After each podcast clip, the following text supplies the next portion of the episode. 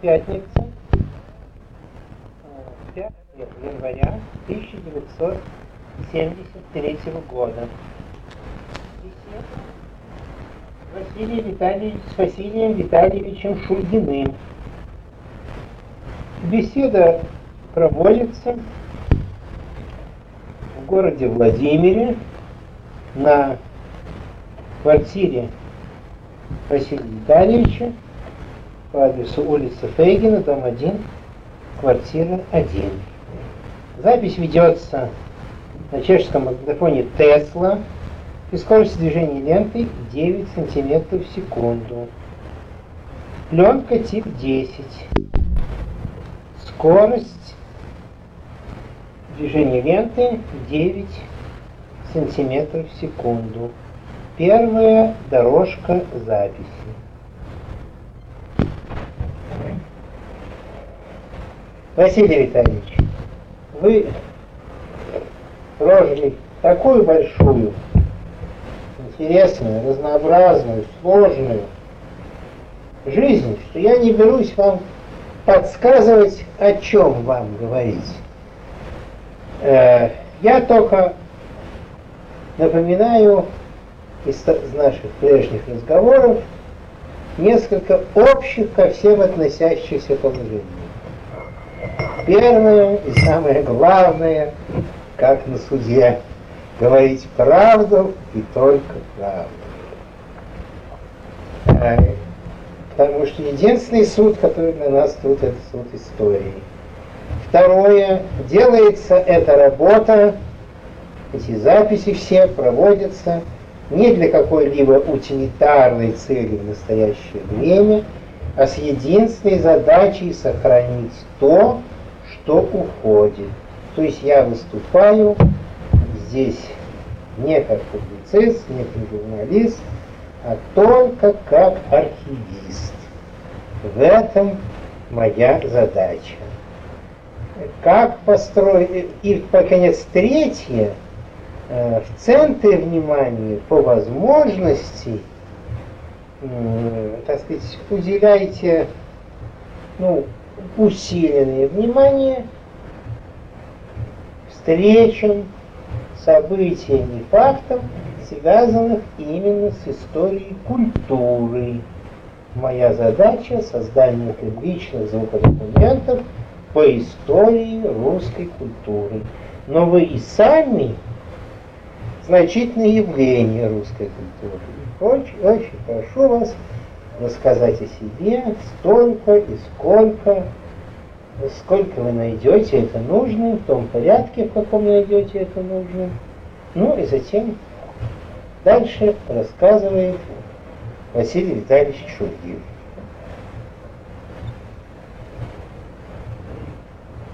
Прошу извинения у будущих неведомых моих слушателей том, что я начну эту запись со стишков.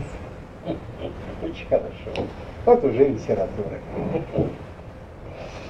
И вспыхнул гордый храм, как факел погребальный, и не угас еще до ныне этот свет. И в ту же ночь Другой безумец гениальный родился мир для крови и побед. Итак, два безумца. Один Герострат. Герострат сжег восьмое чудо света того времени храм Дианы Эфесской для того, чтобы прославиться. И действительно, он прославился. Хотя эта слава, конечно, не, не всем понятна. Другой безумец гениальный был Александр Македонский, о котором сказано, что он рождался в мир для крови и побед, что совершенно но в день моего расчета никто ничего не сжег, насколько мне известно.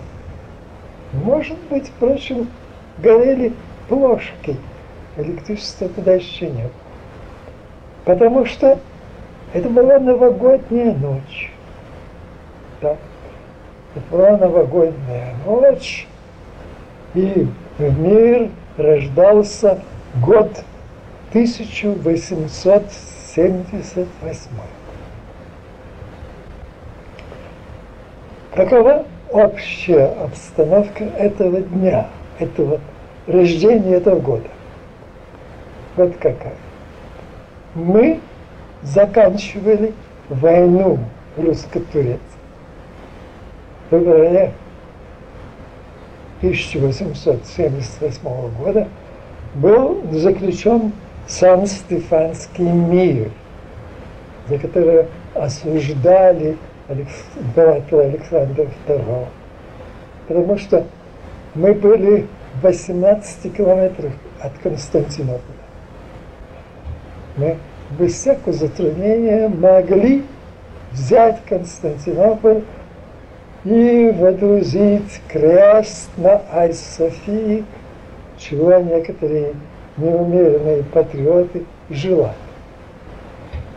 Но Александр II воевал не за такое внешнее торжество, а за освобождение угнетаемых турками славян. Слава. Да, Александр Васильевич, чьи стихи процитировали? Что? Чьи стихи вы процитировали? Нацина, кажется. Точно не помню. Я точно не помню. Ну, продолжайте. Значит, на чем-то мы остановились. Но э, вы сказали, что Александр II преследовал не цель эффектную да. Крестной Святой Софии, а освобождение славян от турецкого. То обстоятельство, что я родился именно в это время, имело своим последствием, что всю жизнь я чуждался вот таких эффектных жестов. Это я всегда думал только об одном. Не о том, чтобы поставить крест на Айсофии, а о том, чтобы христианское понимание креста возглавило мир, то есть о мире во всем мире. Как мне кажется, человек, если он истинный христианин, ни о чем другом мечтать не может. Теперь, оставивши высокие материи, перейдем к более простому изложению маленького события, то есть моего рождения в ночь на 1 января 1878 года на улице Шулявской, номер 5. Это что? В городе каком? В городе Киеве. Достаточно старом, надо думать, сейчас уже прожившим тысячу лет. Улица Шулявская называлась так, потому что она выводила на предместье города Шулявку – Сейчас это место совершенно слилось уже самим городом. Там находится, между прочим, политехнический институт. Шуравка была переименована в улицу Караваевскую, так названную в честь уважаемого Э, в Киеве врача Караваева. Но и это название не удержалось. Теперь она называется улицей Льва Толстого. Вот какое отношение имеет Лев Толстой к этой улице, может знать только тот, кто помнит еще кое-что. Через несколько домов от нашего дома был дом, где проживала Кузьминская. Кузьминская – это э, героиня Льва Толстого. Это, это самая знаменитая Наташа. В то время она уж, конечно, была не молодой. Я был знаком хорошо с ее сыном Михаилом Кузьминским, студентом. Я мог там побывать, мог с ней познакомиться, но я по глупости и по какой-то смешной гордости не желал знакомиться с знаменитостями. Так, но вот связь эта с Львом Толстым только этим и может быть объяснена. Значит, был Новый год. Можно сказать, что я испортил своим родителям Новый год. Но не совсем. Дело в том, что Новый год в то время сопровождался бесчисленными визитами, которые были крайне утомительны. И потому мое рождение избавило Виталия Яковлевича, моего отца, от необходимости ездить с этими утомительными и в сущности ненужными новогодними визитами. Повторите имя отчество. Имя отчество повторите. Виталия Яковлевича. Виталий Яковлевич. С другой стороны, и мою мать избавила от необходимости принимать бесчисленных визитеров. Принят был только известный врач в Киеве, профессор Мейринг. Мейринг оставил о себе память в Киеве. Он купил за бесценок великолепную усадьбу. По этой усадьбе сейчас проходит лучшая улица Киева, называвшаяся раньше Николаевская, а сейчас, кажется, Третьего интернационала. Киев – город гористый.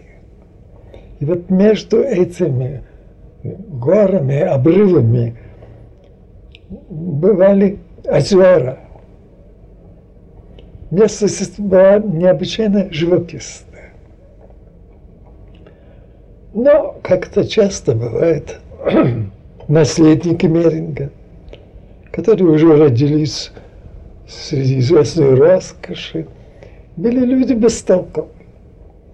Они эту усадьбу, как, что называется, разбазарили.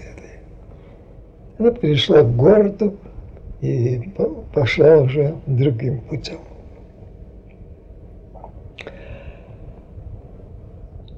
Затем, конечно, что было 2 января? Это был день дамских визитов. Совершенно это неинтересно. А потом жизнь протекла дальше. А я перейду к рассказе о своих родителях. Потому что Виталий Яковлевич был человек э, не только известный в Киеве, но вообще во многих отношениях примечательный.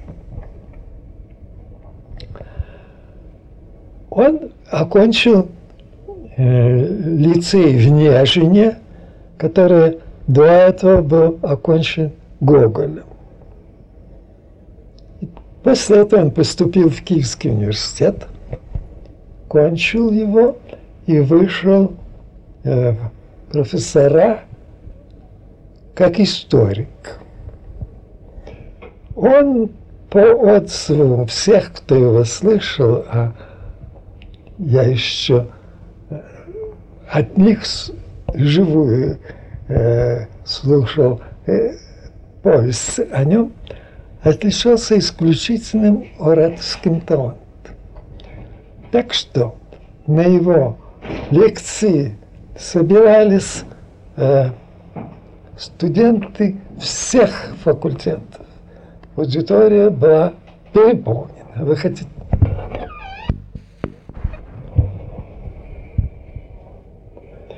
Одновременно Виталий Яковлевич был в должности так называемого инспектора Института благородных девиц, где воспитывалась моя мать.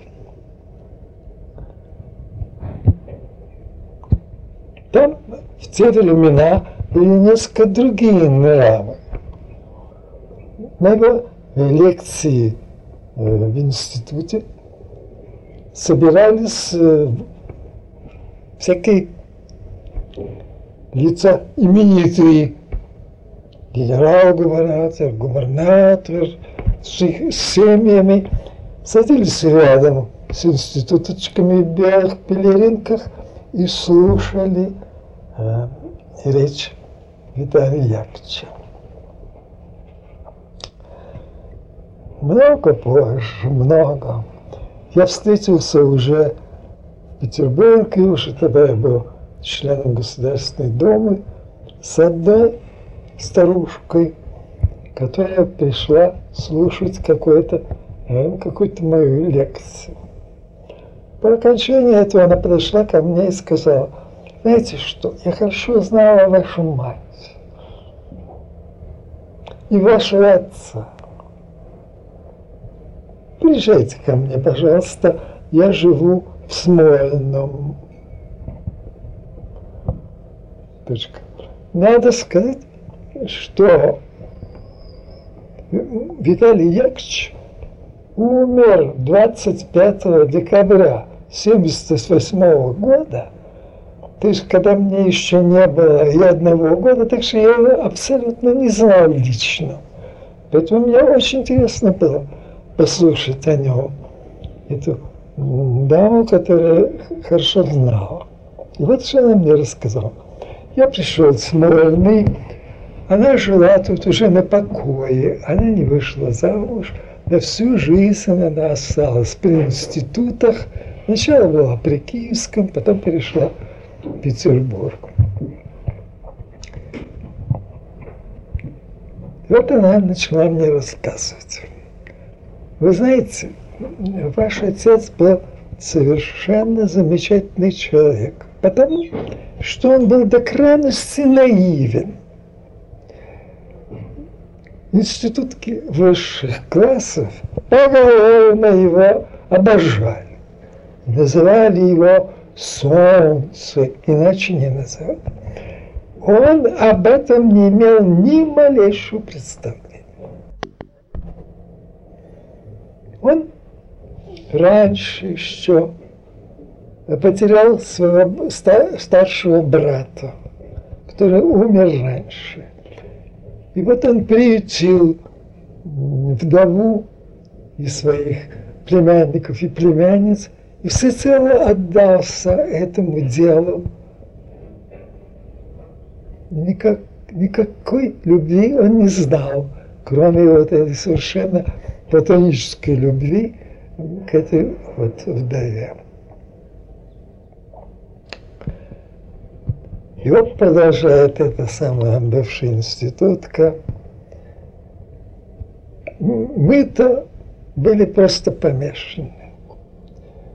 И однажды я решил, что б там ни было, губернатор, генерал-губернатор, все равно я брошусь перед ним на колени. Ну, я, а я спросил, и что ж, удалось вам? Нет. Почему? Да потому что он так говорил. Он говорил в этот день о французской революции, что я заслушалась. И когда вдруг прозвонил звонок, так что уже нельзя было бросаться на колени. Так вот, это самое солнце, наивное солнце. Читал лекции и не знал о той любви молоденьких совершенно девушек, которые его окружали.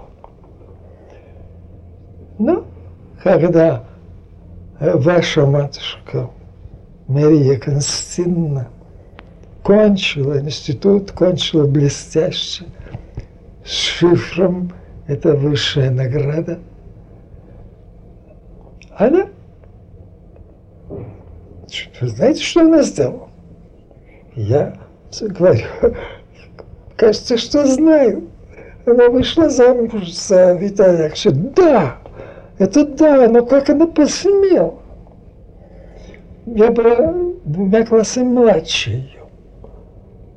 Как она посмела? Ну и что? Ну да, все знали, Мари хорошенькая, да, хорошенькая Мари, да, кончила шифру. Но посягнуть на солнце, это было возмутительно.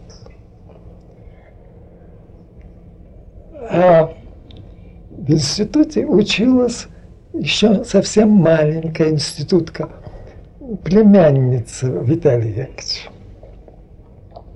И когда на вакациях эм, можно было ее расспросить, это мы, конечно, страшно любопытствовали. Ну как там, как там а, э, солнце и, и, и, и, Мари?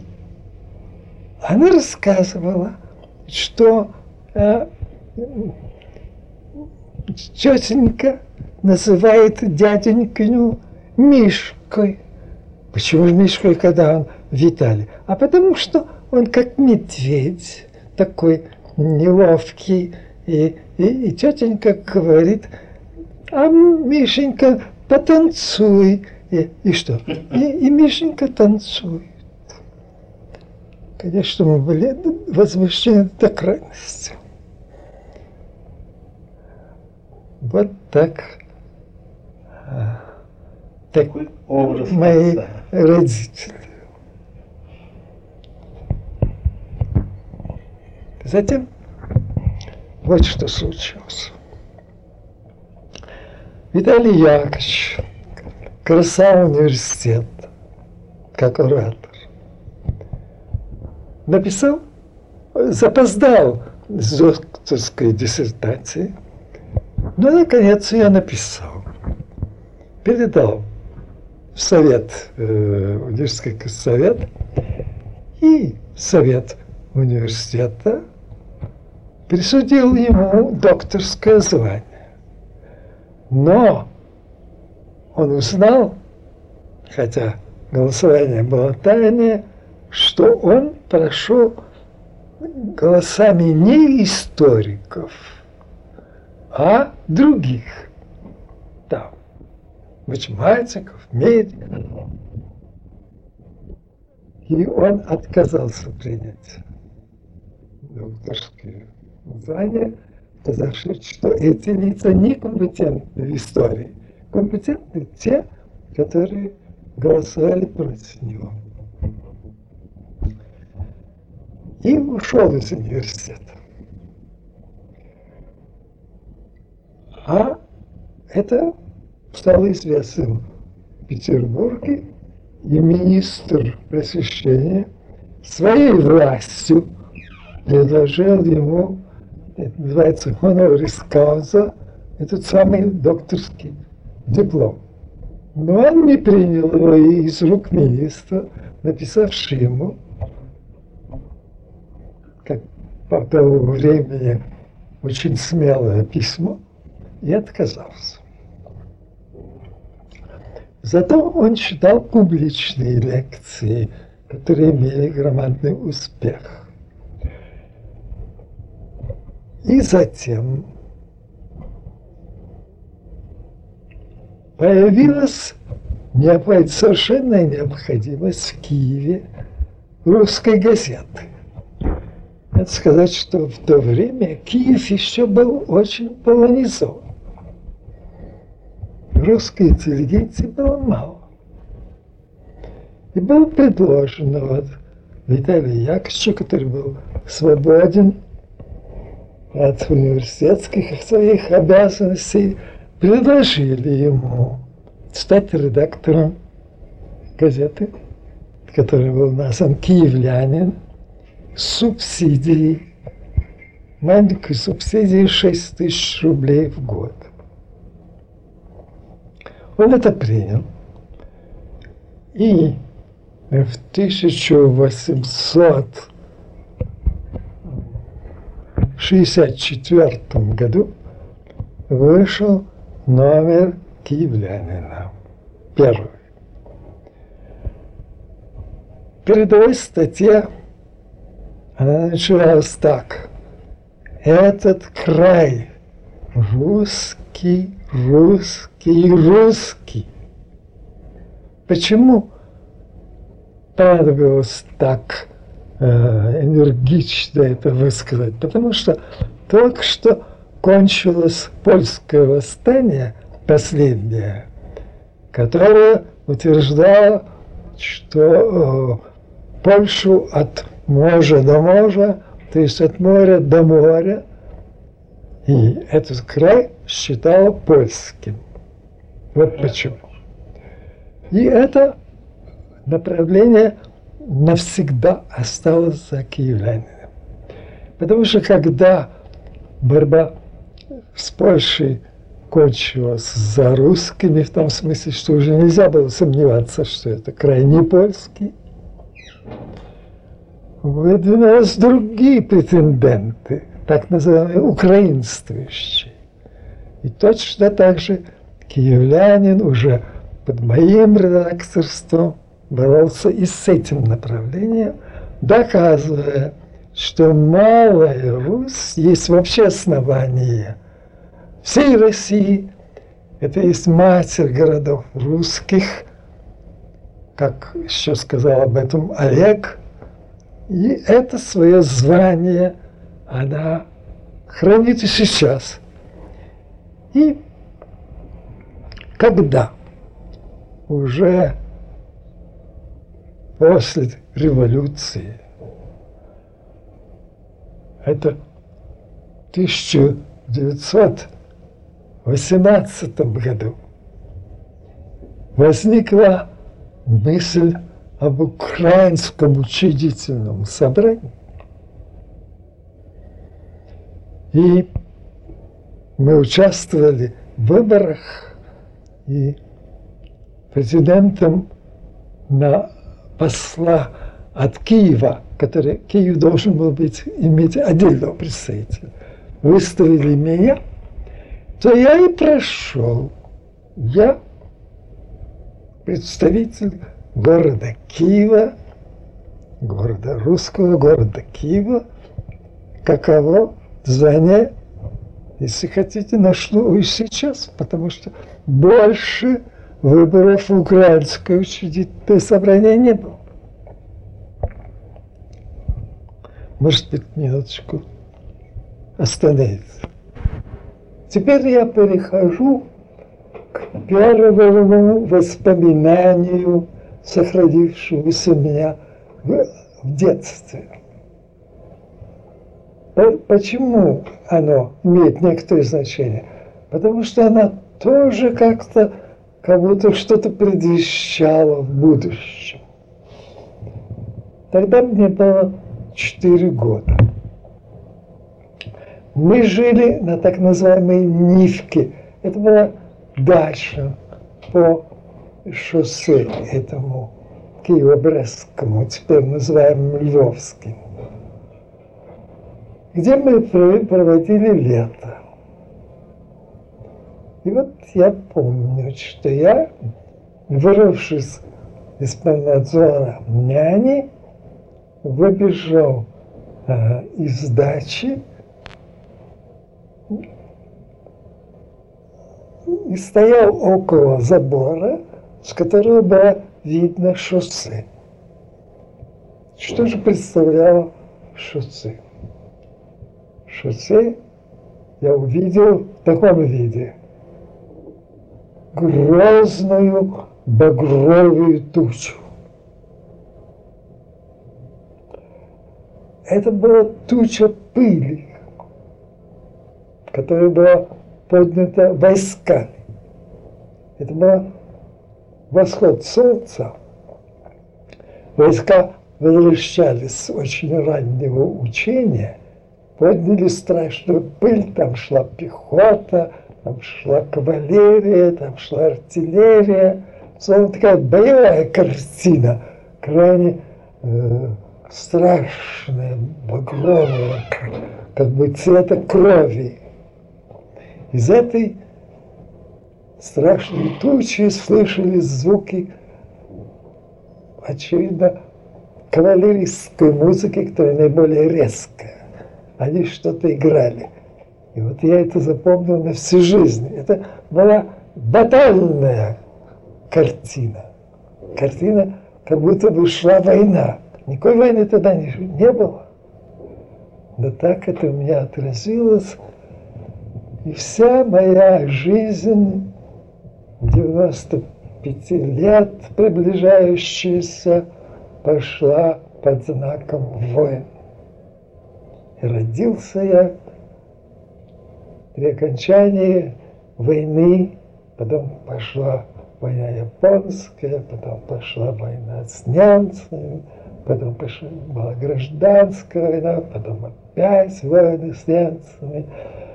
И вечно я жил под этим знаком.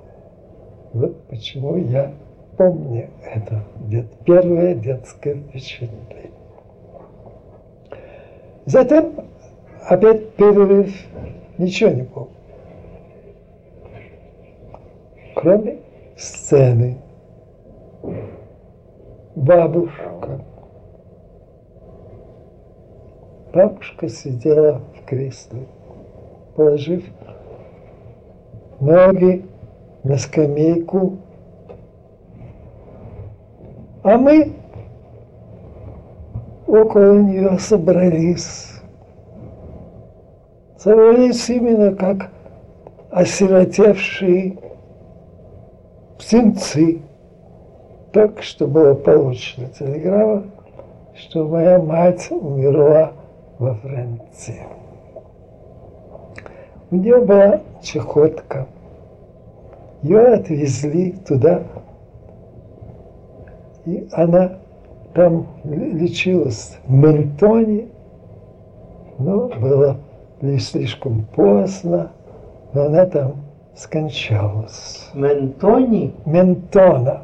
Это что это? Город. Ах, в Ментон, я думал фамилия. Ага.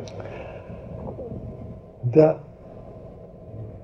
И вот горестно как-то прижавшись к бабушке, хотя мы не очень понимали, что произошло. А сколько лет? Мне было тогда пять лет. А эти братья были меньше, вот только, конечно, старшая сестра меня на четыре года тоже понимала, а еще старшая сестра была э, там в Ментоне при матери. Впоследствии гроб пришел в Киев.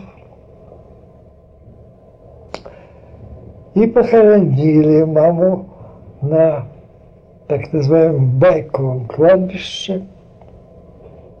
Поставили пышный памятник белого мрамора – на черном постаменте и ангела из мрамора, державшего крест. Медальон там я был белого мрамора. Этот памятник еще недавно стоял там.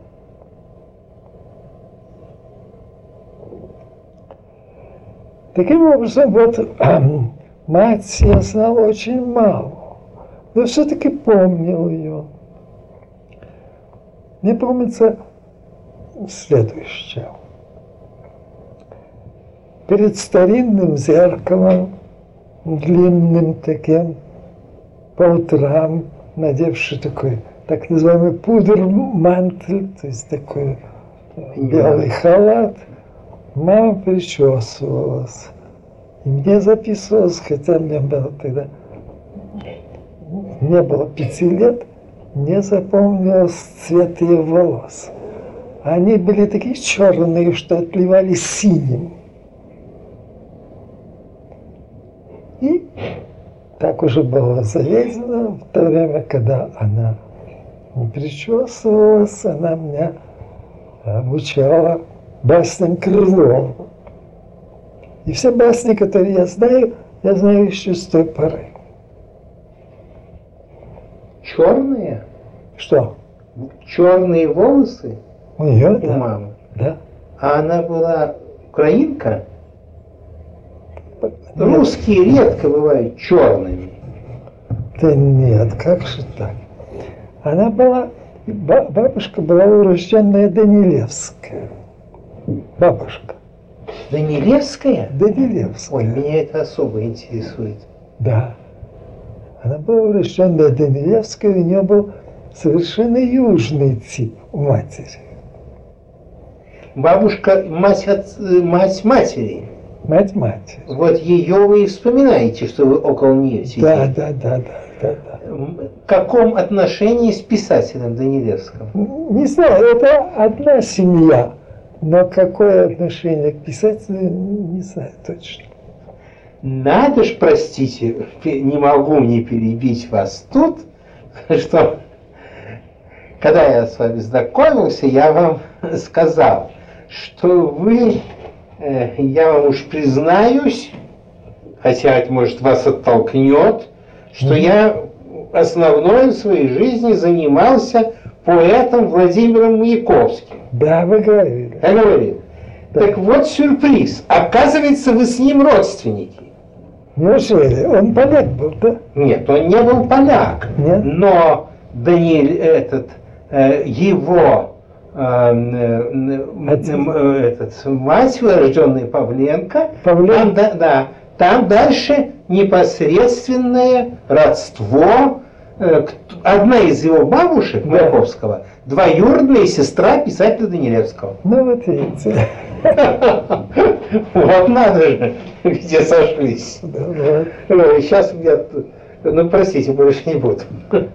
Значит, вы по бабушке принадлежите к по бабушке, матери матери, Да, принадлежите к роду писателя Данилевского. Данилевская, да. Кроме бабушки, у нее был брат, полковник Данилевский.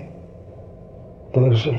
А Данилевские были южные, южно-русские помещики Да. из Новороссии. А вот это я не знаю. Этот был Леонтий Михайлович, полковник в отставке. Причем как-то они так поженились, что я одновременно вот его дочери э, Машеньки Долеевской приходился племянником и дядей, и она мне племянница и тетка. Это потому что там Бывает, какой-то да, брак произошел с Шульгиной. перекрестный. Да. Да. э, Жена э, этого Леонтия Михайловича Данилевская была урожденная Шулькина. Вот откуда это и пошло. Интересно. Да. Вот где нашел. Ну вот, значит, следующие воспоминания мои детские уже будут о Праге. Мама вышла замуж за Дмитрия Ивановича Пихно, который и принял редакторство Киевляне там. Он был сотрудником еще Яковлевиче, тут он стал редактором. Одновременно он был профессором политической экономии в университете 25 лет боролся с марксизмом, а в то время он писал докторскую диссертацию, и вся семья поэтому отправилась в Прагу. Это ваш отчим? Отчим. И там мы жили под Прагой, которая тогда называлась, это местечко Кёнигза. А как э, по-немецки, по-чешски, э, не знаю. И вот я отлично уже помню это время. Там ходили пароходы в Прагу из этого Кёнигза. Там было четыре парохода. Из них я помню Рудольф и какой-то еще другое э, название э, королевское. А Марии Вечеры не было. Мария Вечера, это, вы знаете, вообще австрийский дом преследовали несчастье. И вот тогдашний э, этот... Э, Император. Э, нет, как его наследник престола, вот с этой вечерой, это венгерка она была, покончил с собой. Это старший брат Карла. Что? Это сын Франца Иосифа и старший брат Карла, которого Да. Ну, конечно, меня это не интересовало, а вот пароход это меня интересовало. Я вечно бегал на набережную э, смотреть эти пароходы. Потом еще другой обязанностью моей было поч получать почту. Мы получали два стрела. Ребенком я был очень живой. Все передвижения совершались бегом. Причем на палочке с хлыстиком. Несмотря на то, что я тяжело болел, очень тяжело болел желудком. Несмотря на это, я страшно много двигался. Потом я любил вообще эту речку, а как она называлась, я не помню тогда. И сейчас, кажется, она называется Влтава. И постоянно туда шептался, уходил куда-то далеко там по камням. И там я открыл закон плавания тел. Именно что? Я понял, что плавающее тело, если оно имеет форму, ну, например, парохода или э, кружки простой, оно меньше весит, чем вытесняемая вода, и поэтому плавает. А вот пластинка металлическая, если бросить, тонет. Это было открытие вроде Архимедова Эрика. Там же в этом месте я перевернул какой-то тяжелый камень на ногу. Никто мне не хотел верить, что я такой камень перевернул, а факт так, что большой палец на ноге треснул.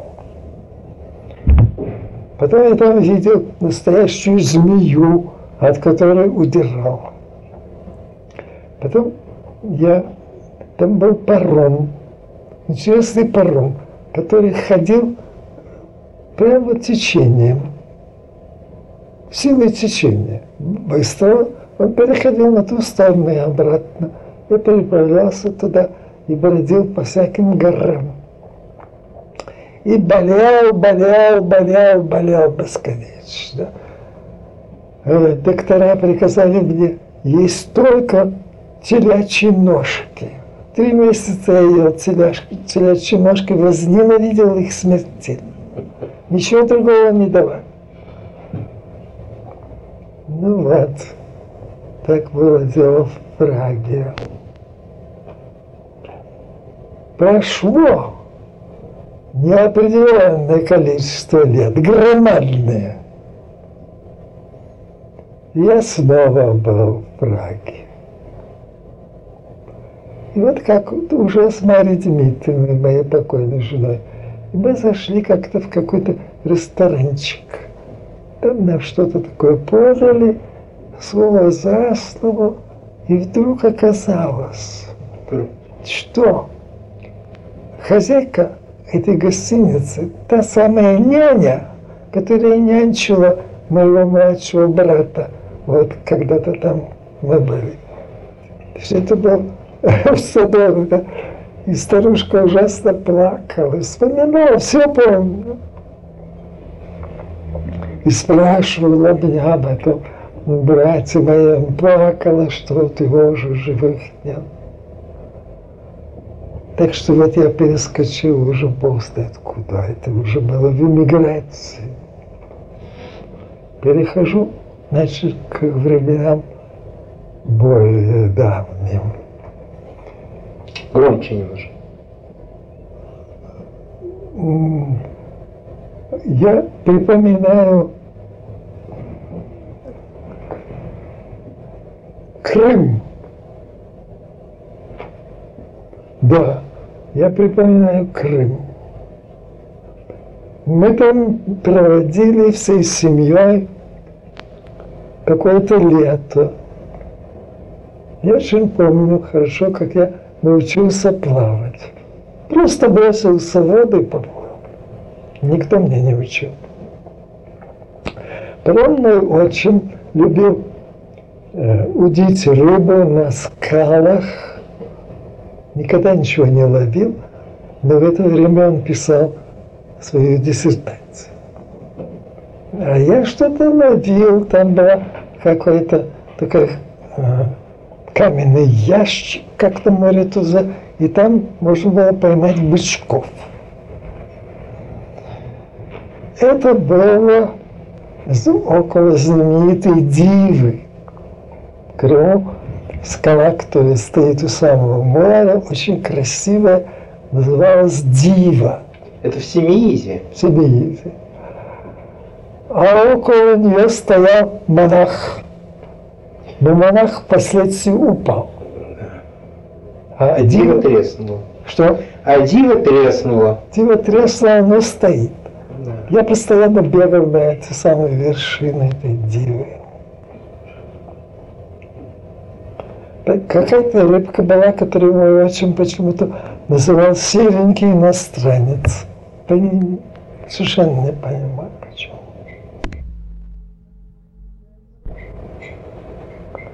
Мы жили так называемых вагонах. То есть это были домики э, в саду. Это принадлежало Мальцевым, этот сад, большой сад, где было лаври, мирты. Вот такие совершенно похожие на вагоны, домики белые, из четырех комнаток маленьких, и страшно дорогие. Платили, я помню, до сих пор 100 рублей в месяц. Там я занимался, конечно, у меня был перочинный ножик, который главным образом служит к изготовлению лука и стрел, и непрерывно ранил руку левую, так что у меня левая рука вечно была изрезана. И был там Ахмед, мальчик примерно моего возраста, который приносил обед. Мы с ним дружили. А вам здесь лет десять? Что? А вам тут лет десять? Нет, моложе. Ну, лет восемь. Вот это значит Крым, который я хорошо запомнил.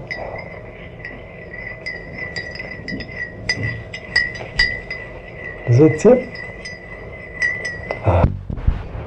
я помню хорошо так называемое село Ставки Киевской губернии. Дмитрий Иванович был в этой семье. Все они были, в общем, чигиринцы. Чигиринцы? Да, из села Нестеровки. Там а были... что чигиринцы? А? Чигиринцы это что значит? Город Чигирин. Чигирин, это где?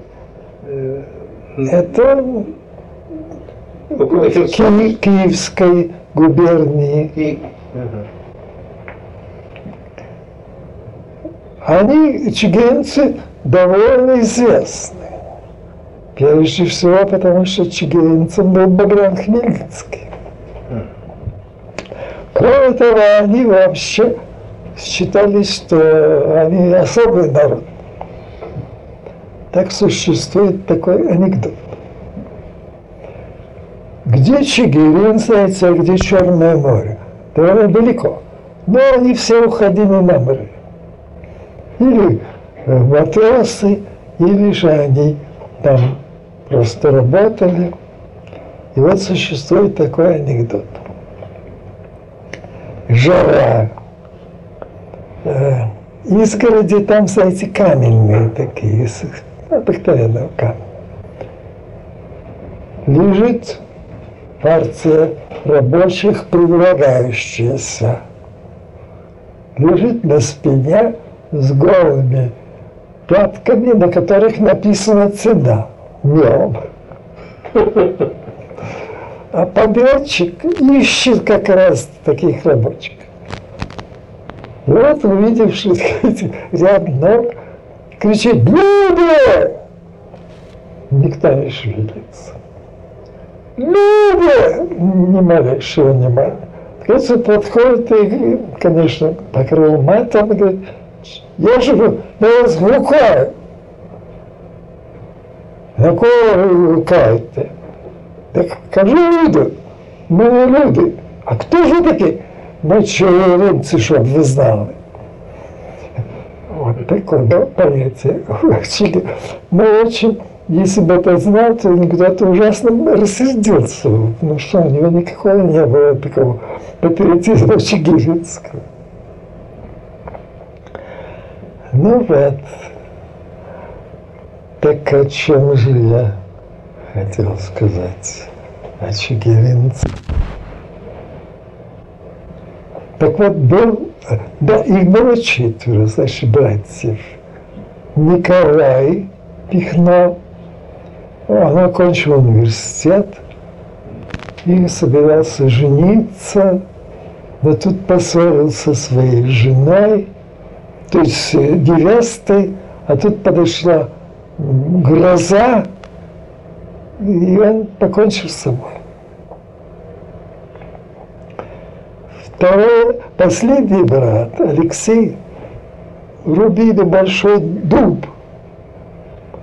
И дуб упал не на ту сторону, как ожидали, и это юноша 18 лет убил. Осталось два брата, Дмитрий Иванович и Василий Иванович. Их отец был Иван Игнатьевич.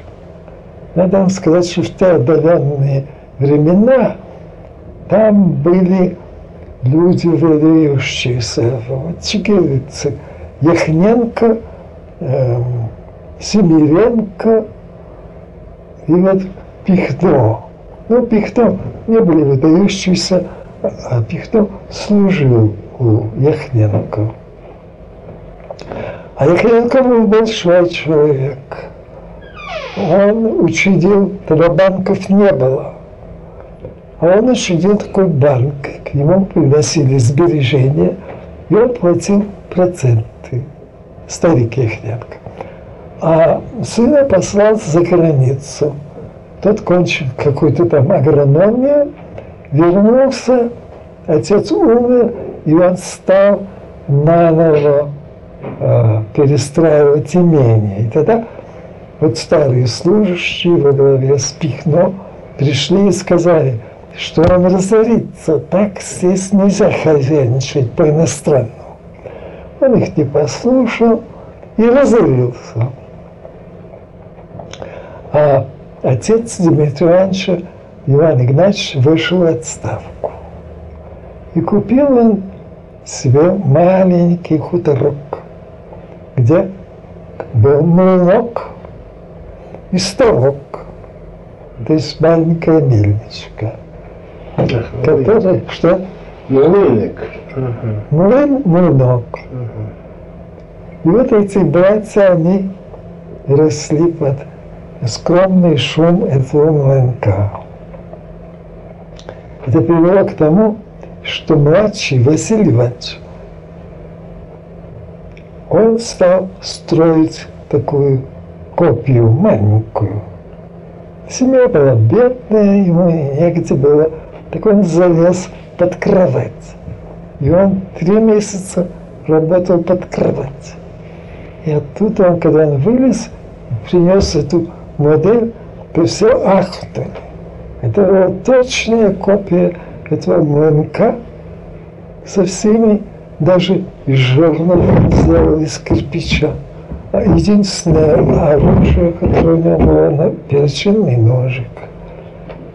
И она молола песок. Это вы рассказываете про братьев отчима? Да, про брата Василия Ивановича. И вот, значит, у него такое с детства была любовь к мельницам у этого Василия Ивановича. И она выразилась так, в маленьком виде.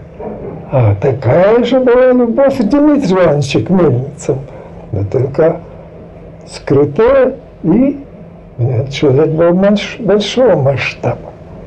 И когда он вышел в люди, то он построил на Волыни четыре вальцовых мельницы. Вальцовых громадных, пятиэтажных. И когда Что значит вальцовые мельницы? То есть там не жернова были, а вальцы, такие цилиндры. Uh-huh. Она выделывала, значит, высшие сорта. Там было в общем, семь сортов муки. Четыре ноля шел на куличи. Да. Когда братья съезжались, то не начинали говорить о мельницах, когда уезжал Василий Иванович, то продолжали говорить о мельницах. Но, кроме того, у Дмитрия Ивановича еще была мечта сахарный завод.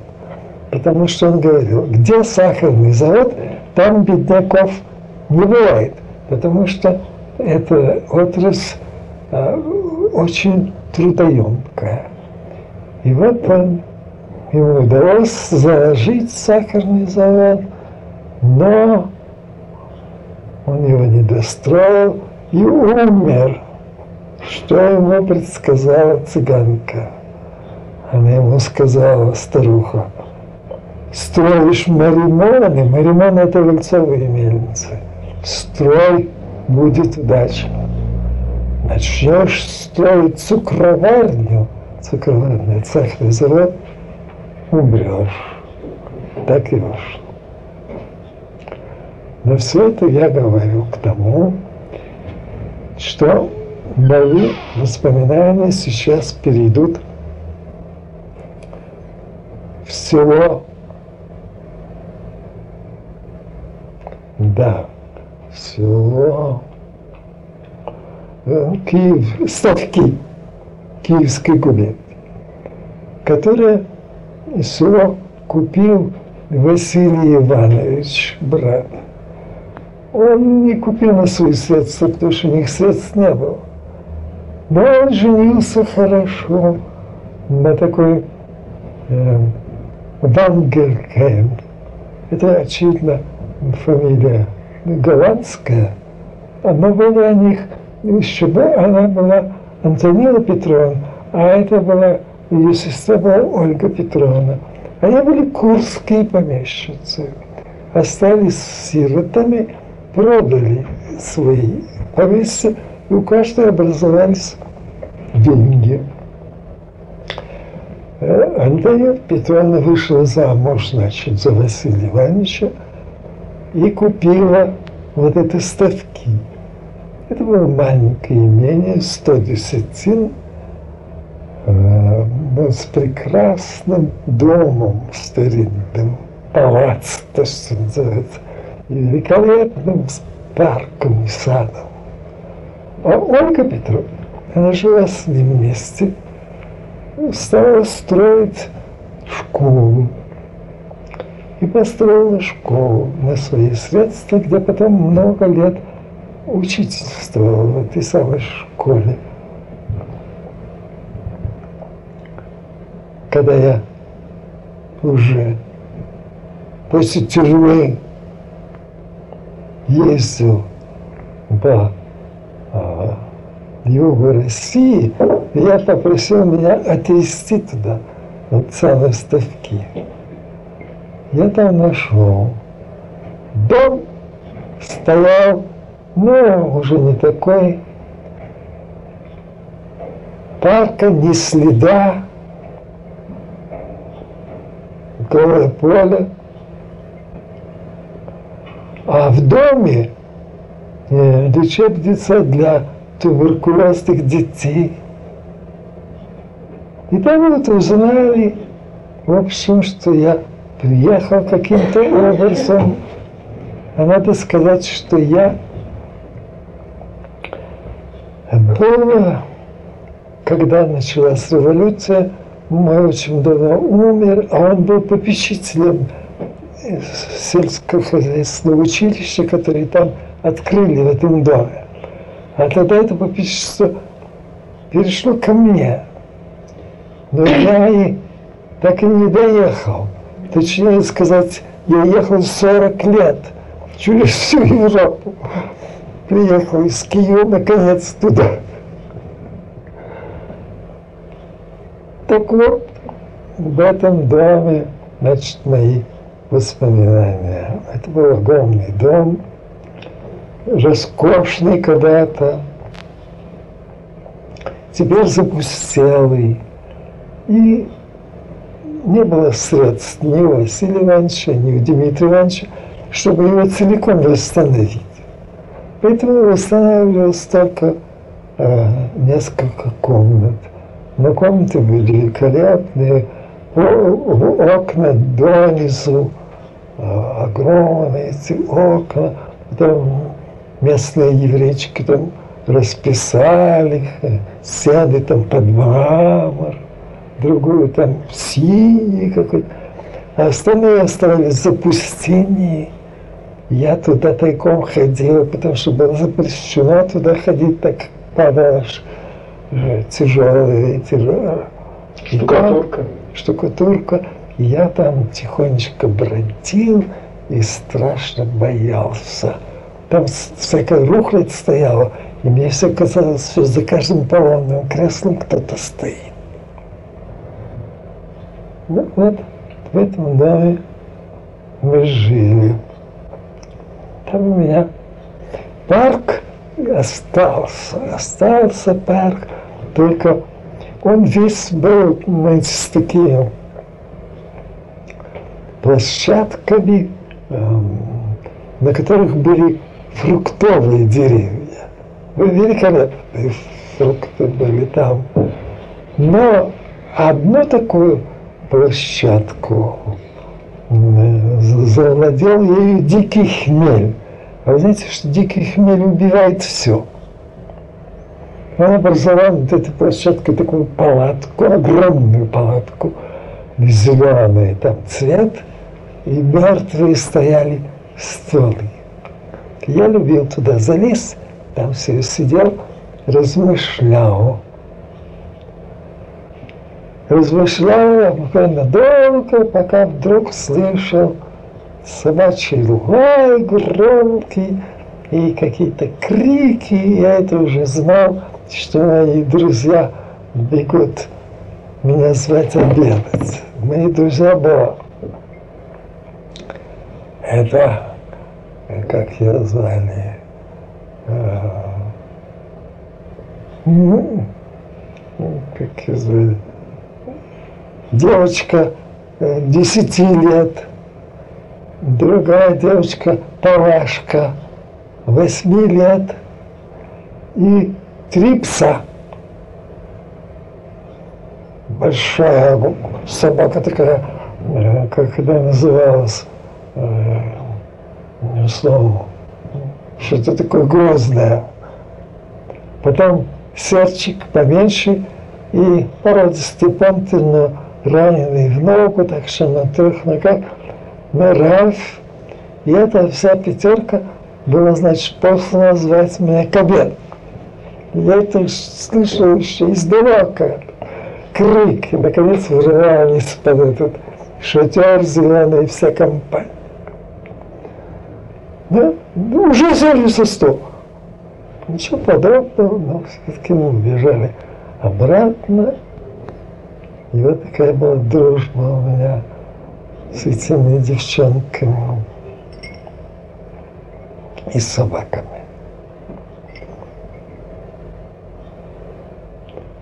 В этом доме, значит, жил зиму и лето Василий Иванович вот своей женой Антониной Петровной и жен, сестрой жены Ольга Петровны. Она строила школу такую обыкновенного типа, двухклассную, как за постройкой наблюдал Василий Иванович. А мечтал он, чтобы этот огромный дом открыть в нем сельскохозяйственное училище. Второе, очень мало было этих училищ в России. А у него была мысль такая, воспитывать здесь мальчиков этого села, ставки, чтобы они оставались на своей земле, потому что земли было довольно, но обрабатывали они ее плохо. Но кроме того, их учили садоводству. Но из этого ничего не вышло.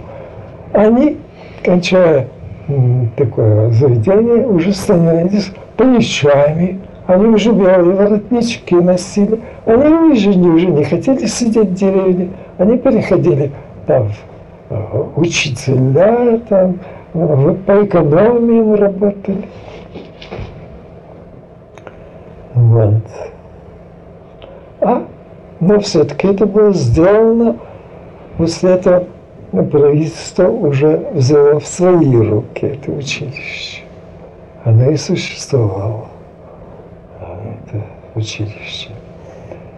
А Василий Иванович, бедняга, вот, как, кстати, бывают такие ощущения. Мы там возились с собаками. Он очень сердился и говорил, не смейте этого делать.